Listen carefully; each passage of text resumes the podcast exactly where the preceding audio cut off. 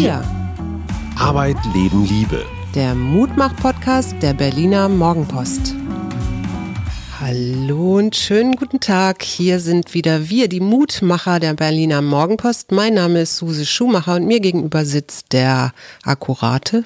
Ich bin akkurat? Ja. Wie kommst du denn da drauf? Ich fand das gerade passend. Boah, ich finde mich so verwuschelt. Aber okay, ich habe einen Bad Hair Day, obwohl ich bei der Friseurin war.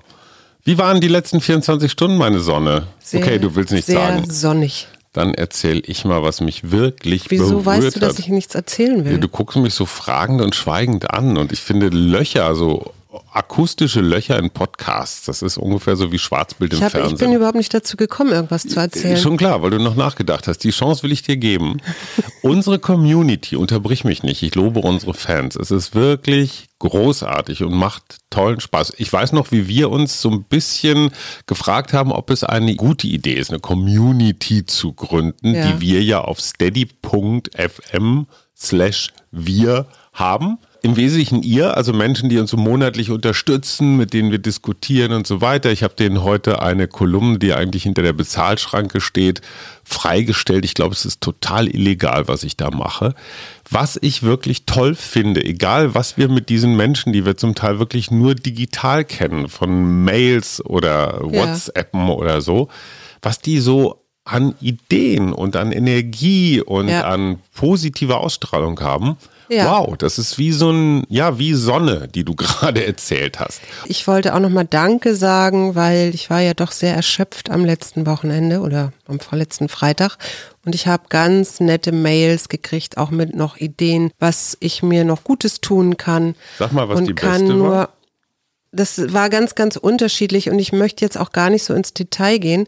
Ich möchte nur einfach sagen, ich habe auch den Leuten geantwortet. Mhm. Vielen, vielen Dank da nochmal für.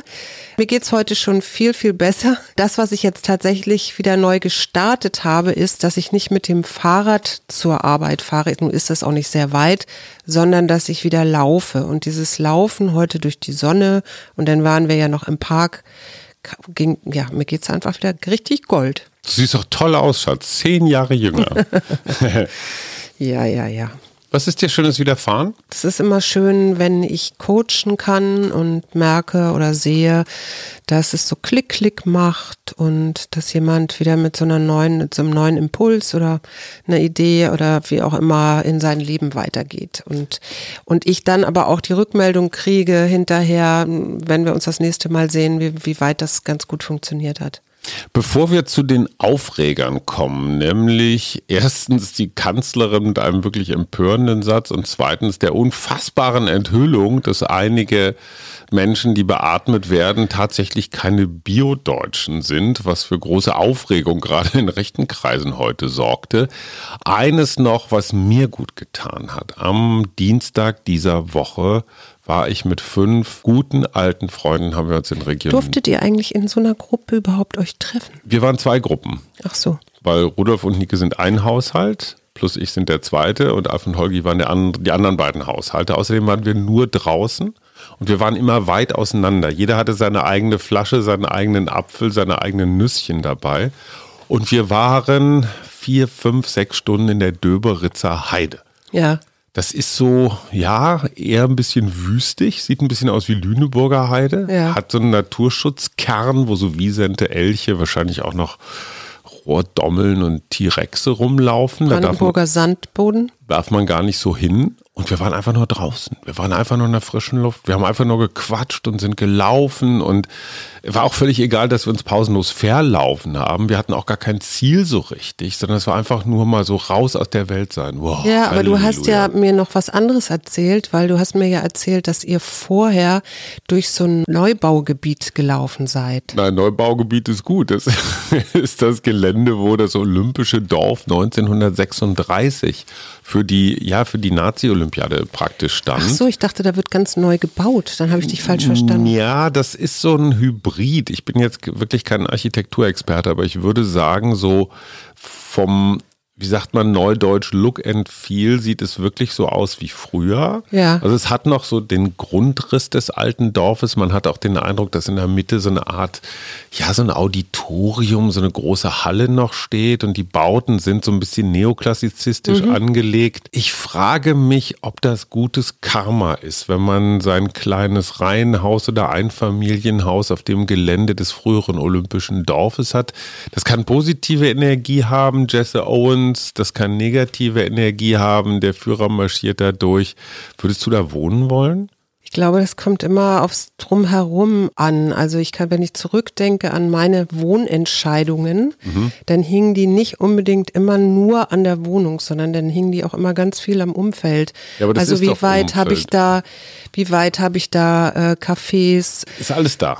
Ist alles da. Ist ja alles jetzt mal so, Infrastruktur gibt es. Ja, okay, Infrast das Ab- ist ja schon mal ganz gut. Dann wäre die nächste Frage, inwieweit gibt es da Park oder, oder sowas die alles? Döberitzer Heide liegt auf der anderen Seite von der Bahn. Das ist überhaupt nicht die Frage. Mal abgesehen davon, dass das alles da ist. Aber würdest du in diesem historischen Setting. Das ist ja immer eine Frage der wollen? Bewertung, also wie, wie ich das Ja, selber für genau, mich das will ich bewerte. ja wissen. Und äh, ich habe jetzt erstmal rein Stein mit Steingebäuden kein Problem, ob das nun ähm, ja in den 1936 entstanden ist oder wann auch immer. Also weil ich das So ein bisschen Nazi-Porno ist das schon, oder? So, so ein bisschen dieser Grusel, so. Ho, ho, ho. Ich habe diese Bewertungsschemen gar nicht. Ich- Okay. Wie ist denn, wie, wie ist denn jemand, der hier nach Deutschland zieht und dahin zieht? Äh, der hat das ja vielleicht auch nicht. Also so meine ich das. Ich muss es mir angucken, dann Ich kann hätte keinen dir Bock sagen. drauf. Ja. So, Gut, jetzt zu dir. jetzt zu mir. Edward Munk, Ja, der Schrei. der Schrei.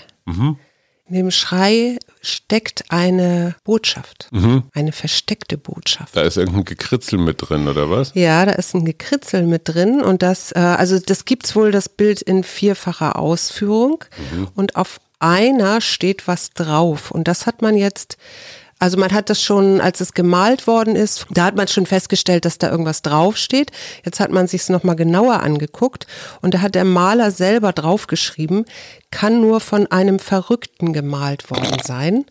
Und zwar, weil es wohl zu seiner Zeit offene Spekulationen über seine geistige Gesundheit gegeben hat. Von Edward Munk. Ja. Ah, okay. Ja, das ist eine gute Überleitung. Sascha Lobo hat auch einen Schrei von sich gegeben auf Spiegel Online, wo er eine Kolumne hat. Ich bin nicht immer einer Meinung mit ihm, aber Nee, er hat den wunderbaren Begriff des Flip-Satzes geprägt. Und zwar ein Satz, bei dem man eigentlich auch als sehr gelassener und gehorsamer Bürger dieses Landes langsam mal ausflippt. Äh, dieser Flipsatz der Kanzlerin ganz frisch. Wir brauchen sicherlich den Monat März, um eine umfassende Teststrategie aufzubauen. Und wir reden vom März 2021. Und Sascha zitiert Südkorea, wo die Teststrategie bereits im März 2020 aufgebaut wurde. Ja. Und ich finde, er hat ein bisschen recht. So an einigen Ecken und Enden, so Spahn sagt Schnelltests für sofort und alle und überall zu. 1. März, wo sind sie? Es gibt keine. Ja, in, in vielen anderen Ländern wird geschnelltestet. Anderes Beispiel. Wusstest du, dass die Impfzentren Samstag und Sonntag geschlossen sind? Nö. Ist irre, oder? Ja. Also Ja, wundert man sich ein es bisschen. wird auch nicht 24 Stunden durchgeimpft. Das heißt, der Impfstoffmangel, den wir kurz mal hatten, den gibt's gar nicht mehr. Inzwischen stapeln sich die Impfdosen, weil sie einfach nicht verimpft werden. Ja. So, und Joe Biden sagt, oh, Halleluja, wir haben jetzt schon über 50 Millionen Amerikaner geimpft. In der gleichen Zeit äh, haben wir, ich weiß nicht wie viel, drei Millionen Deutsche geimpft. Ja, ja, und ich habe auch neulich irgendwo gelesen, da hatten die noch irgendwelche Impfdosen übrig in Ja, ja, den genau. USA. Und dann haben sie einfach mal ein paar Leute auf der Straße angesprochen. Genau, ja, ja, genau. Und äh, wir haben hier, ich weiß, äh, in Tegel zum Beispiel, wo AstraZeneca Zeneca geimpft wird, gibt es Luft, ganz viel Luft. Und ganz volle Kühlschränke Und mit ga- ja, Impfstoff. genau. Und es ist echt ein bisschen Unglück, dass wir in diese Endzeit der Ära Merkel kommen. Die Frau hat 16 Jahre lang regiert, ist auch alles prima, aber du merkst einfach, diese Regierung ist in Auflösung. Die wissen auch genau, sie werden nicht mehr zur Verantwortung gezogen für das, was sie machen, weil es wird neu gewählt, es wird eine neue Koalition geben. Mindestens die Hälfte dieses Kabinetts, wenn nicht mehr, werden wir nie wiedersehen oder hören. Ich sag mal, Scheuer, Andi, Klöckner und, und, und. Das heißt, die wissen genau, Das war's. Es Ja. ist null Motivation da und ganz viel Müdigkeit. Und ich habe einen ganz tollen Vorschlag gehört von Professor Schöller aus Essen. Schönen Gruß und herzlichen Dank dafür. Der hat gesagt, was wäre eigentlich, wenn wir, wenn Frau Merkel heute zurücktreten würde? Ja. Und der Bundestag würde sofort einen neuen Kanzler wählen oder eine neue Kanzlerin. Ja. Der oder die würde umgehend ein neues, frisches, handlungsfähiges, starkes, hungriges Kabinett aufbauen. Mhm. Dann würden wir ein halbes Jahr Zeit gewinnen bis zur Bundestagswahl. Weißt Ja. du? Jetzt Ja. einfach nur Schnelligkeit und reagieren, weil wir werden dieses. Aber meinst du nicht, dass dann die Ministerien wieder neu aufgebaut und die bringen ja alle auch immer ihre Leute mit und so, da sind wir doch dann wieder in so einem wahnsinnigen bürokratischen Akt, oder nicht? Ich glaube, wenn man sich jetzt einfach zusammenreißen würde und sagen, wir haben jetzt ein halbes Jahr Zeit, wo wir einfach mal beschleunigtes Verfahren für Impfen, Testen und so weiter, sonst werden wir uns, weißt du, jetzt kommen die Osterferien, dann kommt Pfingsten, dann kommt wieder irgendwas dazwischen, dann kommen die Sommerferien, die ganze Zeit ist Wahlkampf. Es wird nichts passieren im nächsten halben Jahr. Es Ja. wird so weitergehen. Es ist vertrödelte Zeit. Ja. Und dann sagst du, wir verzichten auf den Wahlkampf, wir wollen diese scheiß Pandemie beenden und wir werden bis zum Tag der Bundestagswahl, wann ist das? Irgendwann Ende September, Ende September, 26. ja. oder so. So. Bis dahin ziehen wir einfach nur Prio 1 mit Sternchen die Pandemiebekämpfung durch. Mhm. Ich finde das einen wirklich interessanten Vorschlag. Mhm. Und es wäre nicht undemokratisch, es wäre keine Diktatur. Die Frage ist nur, wen würden wir dann zum Kanzler wählen oder zur Kanzlerin? Markus Söder? Wer hat die Oh, Wir, Energie? wir hatten die, diese ganzen Männer doch neulich schon. Ich ja, dann sag eine Frau. Ja, sag eine. Weiß es nicht. Ich, äh, mir fällt jetzt so auf die Schnelle keiner ein. Sag du doch mal jemand. Wer hätte die Energie, Ja, das jetzt sie? zu tun? Frag, ich glaube, Markus Söder zum Beispiel, der hat so viel Ehrgeiz und der würde auf gar keinen Fall das irgendwie versaubeuteln wollen. Der würde alles mobilisieren, was er hätte. Mhm. Der wollte zeigen, was er kann. Bei Armin Laschet wäre ich mir jetzt nicht so sicher. Ich glaube, dass ein Typ wie Peter Tschentschner zum Beispiel, der Hamburger äh, Bürgermeister, der könnte sowas auch. Ist das wirtschaftskonform? Ralf, Ralf Brinkhaus, der Fraktionschef der CDU, könnte sowas auch. Ist das wirtschaftskonform? Was ist wirtschaftskonform? Naja, ich meine, das, was ich im Moment auch sehe, ist, Frau Merkel hatte ja irgendwie die Richtlinie so 35 Inzidenz ne, ausgegeben und jetzt gab es ja ein äh, Gipfeltreffen, diesmal mit der Wirtschaft und glaube, verschiedenen Verbänden und so, die alle drängen, die sagen, macht die Läden auf, Ja. wir, mm, mm, mm. Wirtschaftskonform ist das, was schnell ist. Ja, aber weißt du, was du jetzt siehst? Zum Beispiel in Polen, wo man das ja, Ja. gemacht hat. Und du weißt, eine gute Freundin von uns ist da neulich hingefahren. Ja. Da sind die ähm, Lockerungen haben dazu geführt, dass die von einem Tag auf den anderen von 7.937 infizierten Fällen auf 15.698 Es geht und dann mussten sie wieder in die in, die, in den geht, Lockdown. Es geht nicht darum zu lockern. Es geht darum, die Pandemie zu bekämpfen. Ja, schon klar. Es geht darum, 24-7 durchzuimpfen mit allem, was geht. Ja. Die Impfzentren stehen am Freitagabend leer. Das ist das, was mich aufregt. Ja. Der Impfstoff steht in den Kühlschränken und wird nicht verimpft. Das ist das, was mich ärgert. Ja, und da bin ich Und- voll bei dir. so. Und tatsächlich habe ich heute eine Klientin gehabt, die schon geimpft ist. Ha. Und die sagt, es ist sowas von entspannter dadurch. Inklusive ihrer eigenen äh, Klienten, die so ein bisschen vorsichtig ein Jahr nicht gekommen sind. Und Man muss jetzt, dazu sagen, was sie macht. die arbeitet für einen Zahnarzt. Und jetzt kommen die Menschen wieder zu ihr und sind ganz entspannt. Also das ist eine schöne Aussicht. Das meine ich. Und dann kannst du auch die Wirtschaft wieder anfangen. Und dann kannst du auch wieder lockern und dann kannst du das alles machen. Ja. Der Weg erst lockern und dann impfen, sorry, finde den Fehler. Ja. Die Reihenfolge ist falsch. Ja, So, wo wir uns gerade aufregen, ne? Ja. Mut, man muss auch, mal, man muss auch mal Dampf ablassen. ja. Wo waren wir stehen geblieben? Genau, es ist rausgekommen. Die Bild-Zeitung hat tatsächlich enthüllt, vor vergangenen Nacht, dass in einer Schaltkonferenz der, des Robert-Koch-Instituts rausgekommen ist, dass in etwa 50 Prozent der Beatmungspatienten in Deutschland einen Migrationshintergrund haben. Was machen wir mit dieser Information? Wir machen damit jetzt erstmal gar nichts, sondern nehmen das zur Kenntnis und sagen, ja, wir wissen ja schon aus Studien, dass äh, prekäre Wohnsituationen, Sprachprobleme. enge Sprachprobleme, ähm, ja, aber vor allen Dingen eben auch enge, viele Menschen aufeinander, die Möglichkeit einer Infektion erhöhen. Ja. Deswegen haben sich die Teilnehmenden an Anti-Corona-Demonstrationen ja auch so viel angesteckt, wie auch Studien ergeben Genau. haben. Ne? Gerade in Thüringen und Sachsen, wo es ja erwiesenermaßen nicht so viele Menschen mit Migrationshintergrund gab, hatten wir gigantische Inzidenzen. Auch deswegen, weil die Leute sich nicht an die Regeln gehalten Ja, und da haben. gab es ja auch eine schöne Studie zu, äh, wo man die äh, nach ähm, entsprechenden Demos dann geguckt hat, wie, wo die Busse eigentlich Mhm. herkommen und wo die Busse wieder Menschen hinbringen. Und danach hat man dann geguckt, äh, wie, wie gehen da die Zahlen hoch. Und Mhm. Wir die sind dann eben hochgegangen. Wir Ja. transportieren ein Virus in die Welt. Genau. Ja, im, ja. Und das ist eben, äh, ich finde, das ist, also ich finde, man sollte solche Sachen durchaus äußern, weil man eigentlich dann mal darüber nachdenken muss, ob wir so wie wir meinetwegen mit Migranten umgehen bei uns im Land, ob das richtig ist oder ob man nicht äh, so, dafür sorgen sollte, dass alle irgendwie auch ein bisschen äh, Also ich lerne Besser. daraus eins, äh, Erika Steinbach und viele andere Hartrechte haben gesagt, siehste die schon wieder? Ja. War doch gleich klar, da wird uns was verheimlicht.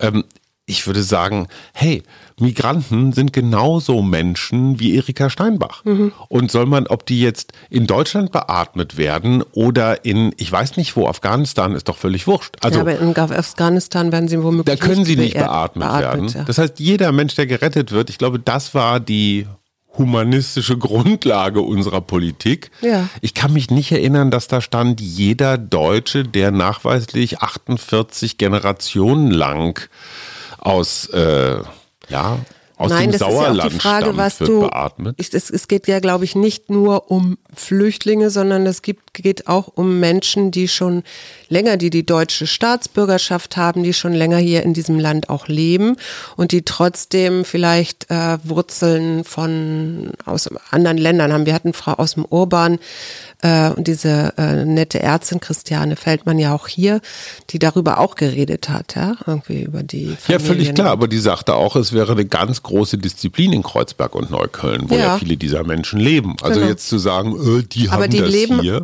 Teilweise eben halt auch sehr beengt und das Schon ist klar. ja nicht unbedingt ihr Fehler. Also Aber alle Ansprachen, die, du, die die Bundeskanzlerin gehalten hat, hier in Deutschland zum Thema Es ist ernst, nehmen Sie es ernst, sind die in irgendeine Sprache übersetzt worden? Hatten die irgendwelche Untertitel zum Also Beispiel? ich weiß, dass diese ganzen Maskengeschichten und wie du mit wie vielen Leuten du ins Gesch- Geschäft kommen darfst oder auch, ähm, dass du eine Maske aufsitzen musst und so, dass das immer mehrsprachig auch ausgehängt war. Also das habe ich auch Vor beim Arzt und so, ja, auch beim, bei Ärzten und so gesehen. Aber wenn eine Bundeskanzlerin zum ganzen Volk von 81 Millionen spricht, dann könnte man das schon auch mal untertiteln. Nicht in nur anderen. Sprachen. Ja, nee, nicht nur Gebärden und auch nicht nur Englisch. Ja. Das kann auch mal in Russisch, in Polnisch, in was auch immer sein. Ja. So. Und das ist für mich der Punkt, jetzt auf einmal so einen Keil versuchen zu treiben zwischen gute Deutsche Aber damit redest Deutsche. du jetzt mit der Bildzeitung, redest du jetzt? Ich rede mit, jetzt mit der Bildzeitung Ich oder? Mhm. schimpfe über die Gesamtsituation. Das ist meine Spezialität. Anstatt zu sagen, hey, wir retten hier Menschenleben, völlig wurscht welche. Das Nein, aber sind. das ist ja genau die gleiche Diskussion, ähm, die du hast, wenn jetzt irgendein Kriminalfall, also irgendein Verbrechen oder irgendwie eine Straftat verübt wird. Mhm. Dann gibt es einige Bundesländer, die schreiben oder da schreiben die Zeitungen rein, meinetwegen vietnamesische Bande oder sonst wie Mhm. was. Und dann gibt es andere Bundesländer, die sagen, nee, wir machen es gerade nicht, weil wir das nicht festhängen oder, oder Genau. Stereotype noch mehr ausbilden wollen, weil da meinetwegen äh, überproportional junge, männliche, muslimische, äh, sonst Genau. wie Straftäter sind oder so. Ich ja. finde, man sollte immer das Bundesland dazu schreiben. Ne? ja, weil zum Beispiel. Wir haben hier in Thüringer Berlin sind wir sehr, divers. Ne? Thüringer Radfahrer sind besonders gefährlich.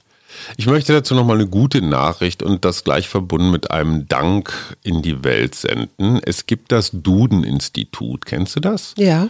Die haben zu tun mit dem, ja, mit dem Duden, mit dem Wörterbuch und ist in diesem Fall aber hier in Berlin so ein Lernhilfeinstitut für Schüler, die jetzt ein bisschen Nachhilfe brauchen. Und da gibt's Herrn Dr. Huck. Und durch Zufall habe ich Herrn Dr. Huck auf Karim angesetzt, beziehungsweise Karim auf Dr. Huck. Und die beiden bereiten sich jetzt vor für einen Test. Und Karim ist seit drei Jahren in Deutschland, Migrant, hat seine ganze Familie verloren, ähm, führt jetzt zu weit. Ja. und ist in drei Jahren hier in Deutschland noch nicht einmal so richtig beschult worden. Das heißt, der ist 16 mhm. Und kann aber so einfache Sachen wie multiplizieren im Hunderterraum. Mhm. Überhaupt nicht, weder schriftlich noch. Ist aber gleichzeitig ein pfiffiger Junge. Mhm. Und Dr. Hook, ganz herzlichen Dank dafür, hat jetzt jede Woche mehrere Treffen mit Karim und bringt ihm einfach Mathe bei. Mhm. Weil das ist seine größte Baustelle gerade für diese Prüfung. Ja, toll. Und ähm, die machen einen sehr, sehr fairen Preis. Mhm. Ich übernehme die Kosten und ich fände es so toll, wenn Karim genau einer von diesen wird, von denen Andreas Tölke erzählt hat, wenn ja. er in der U-Bahn fährt und sagt, hey Andreas, hier, ich bin's, Ali. Und ja. Andreas sagt, hä, welcher Ali? Ich habe 50 Alis im, im Smartphone-Speicher. Mhm. Äh, ja, ich wohne jetzt hier und da und habe geheiratet und habe einen Job als Installateur und, und, und. Also eine richtig tolle Integrationsgeschichte. Vielen Dank, Dr. Huck. Weißt du, ich liebe ja immer so Welt-Tage, ja? Mhm. Und am Mittwoch war der Weltgehörtag. Aha. Ja. Und jetzt sag mir mal, wofür ist Ohrenschmalz gut? Boah. Ohrenschmalz, Gott erhalt, sagen die HNO-Ärzte auch.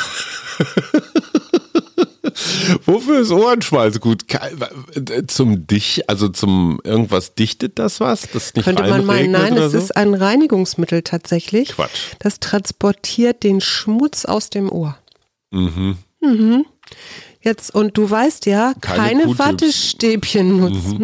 ne? Ich, aber das wollte ich nur noch mal so sagen. Ich hatte mal einen HNO-Arzt, der sagt, man darf ins Ohr nichts stecken, was kleiner ist als ein Ellbogen. Das fand ich sehr lustig.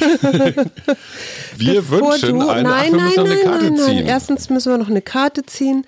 Und zweitens habe ich noch eine schöne Meldung, nämlich äh, es gibt wieder eine Bienenart, die aufgetaucht ist, obwohl man seit 100 Jahren schon dachte, sie wäre ausgestorben. Mhm. Die gibt es zwar nur in Australien und die ist auch nur ungefähr 10 Millimeter lang, hat aber einen schwarzen Körper und auffällig sind ihre weißen Markierungen im Gesicht und am Körper. Und äh, es gibt einen Biologen, der hat da so geforscht bei den Futterpflanzen dieser vermissten Biene und hat tatsächlich diese eigentlich verschollene Art wiederentdeckt. Toll. Ist das nicht schön? Sagenhaft. Ich finde das schön. Mhm. So. Ich soll eine Karte ziehen? Eine Karte ziehen? Ach, das sind jetzt, ich glaube, ich möchte die alten Karten mal wieder haben. Also, tauch ab und zu ab. Ja, wir, wir tauchen jetzt auch gemacht. ab. Wir machen kurz Urlaub, das verraten wir euch morgen, wo wir dann die lange Folge Wissen wir noch nicht. senden zum Thema Wissen wir noch nicht. Rituale. Wissen wir noch nicht. Tschüss. Tschüss. Doch, Rituale. Nein. Hast du was anderes? Ja. Was denn? Nö. Wir. Arbeit, Leben, Liebe. Der Mutmach-Podcast der Berliner Morgenpost.